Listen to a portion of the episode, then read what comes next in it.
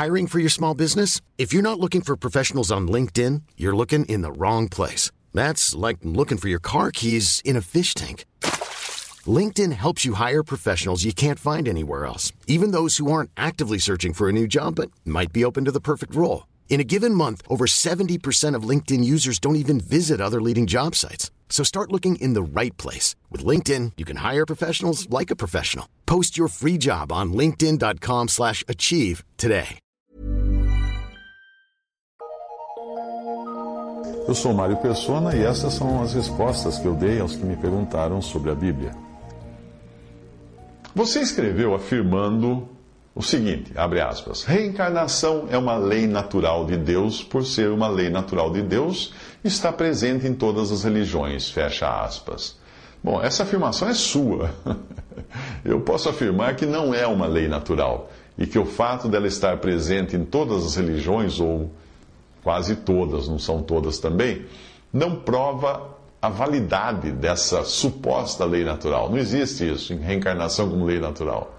Aqui nós ficaríamos no impasse, então. Quanto à questão moral, obviamente existem pontos comuns em muitas religiões, porém a diferença é que no, no cristianismo, esses pontos comuns que você vai encontrar em outras religiões, exceto a reencarnação, claro, esses pontos são o vagão, ou os vagões, e não a locomotiva. São as consequências de uma salvação consumada, e não o meio para se consumar a salvação, porque o meio é Cristo, só é a fé, a fé em Cristo. Mas você não vai conseguir entender isso sem recorrer a toda a palavra de Deus. Outro dia alguém me disse que a morte de Cristo na cruz não tinha o objetivo que a Bíblia inteira diz que tem, porque ela não foi citada no Sermão da Montanha. Olha que, que, leitura que a pessoa fez. Porque a morte de Cristo não foi citada no Sermão da Montanha, então ela não tinha objetivo de nos salvar dos nossos pecados. Obviamente a pessoa foi excluindo, excluindo, excluindo, até chegar ao mínimo denominador comum da maioria das religiões, que é o Sermão da Montanha, que também concordava com a crença dessa pessoa. Mas não seria muita pretensão alguém querer pensar da Bíblia o que ela acha que é a palavra de Deus e o que ela acha que não é a palavra de Deus? Ao fazer isso, a pessoa não estaria querendo se dizer juíza de Deus? Hum? O cristão não está sujeito a quaisquer leis. Bem, digamos que as leis de trânsito, da gravidade, etc., ele está sujeito. A lei de pagar imposto de renda também está sujeito. A lei mosaica, a lei dada a Moisés, não se aplica ao cristão. E Paulo explicou isso muito bem nas suas cartas, por isso é só você ler, principalmente Gálatas. Portanto, ser cristão não é uma questão de seguir leis ou mandamentos, mas de nascer de novo, nascer do alto ser guiado pela palavra de Deus, ter o Espírito Santo dentro de si e não ser empurrado pela palavra de Deus. Você escreveu dizendo que alguns cumprimentos de profecias que aparecem nos evangelhos foram acréscimos grosseiros, abre aspas. Acréscimos grosseiros porque não estão na ordem dos acontecimentos, fecha aspas. Bem, na escrita hoje, nós usamos parêntese ou travessão quando nós queremos fazer uma inserção ou uma interpolação. O fato de não pertencer ao contexto, ou na, a, a, linha de pensamento, né? o fato de, de, algumas coisas não pertencerem àquela, àquela fluidez do pensamento, não significa que elas não pertençam ao texto original.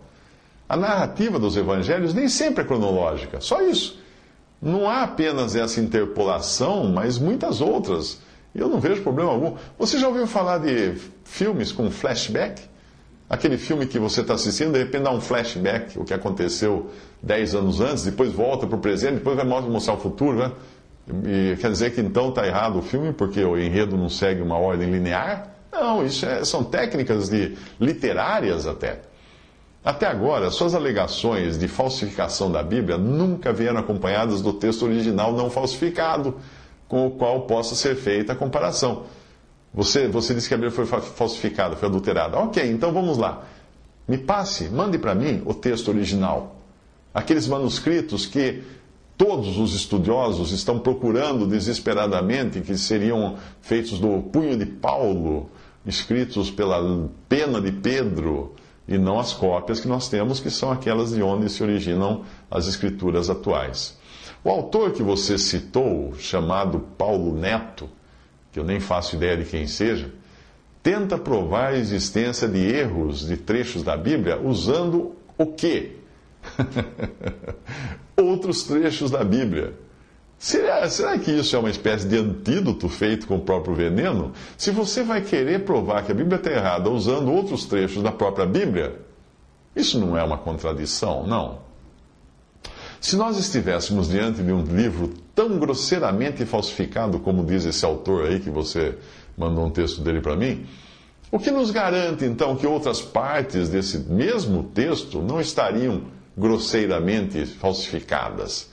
Nós não poderíamos nem mesmo confiar nos evangelhos e nem no sermão da montanha que você citou. Afinal, quando o leite é falsificado, que parte do leite nós podemos dar para a criança? Não é? Com segurança. Assim, ah, o leite.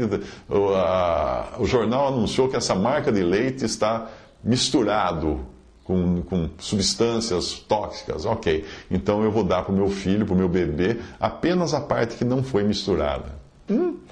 Você escreveu, abre aspas, tem até profecia que não existe, Mateus 2, 22, 23, que diz: Ele será chamado Nazareno no desespero de criar o cumprimento das profecias, esqueceram-se de criar a profecia, fecha aspas. Hum, correto.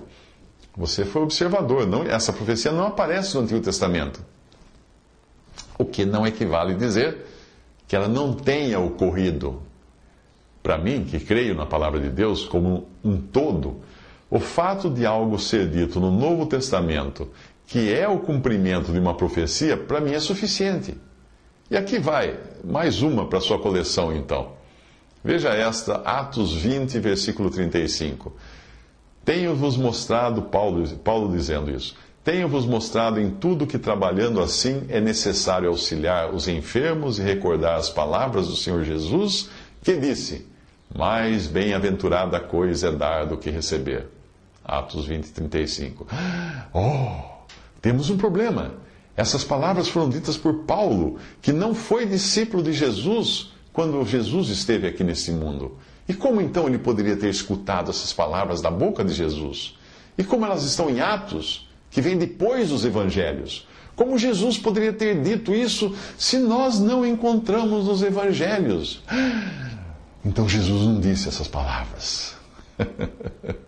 Viu como é falha a maneira de você querer entender a Bíblia? Você jamais vai entender a Bíblia enquanto você não se dobrar a Cristo, não se, não se entregar nas mãos do Salvador e crer que Ele morreu na cruz pelos seus pecados.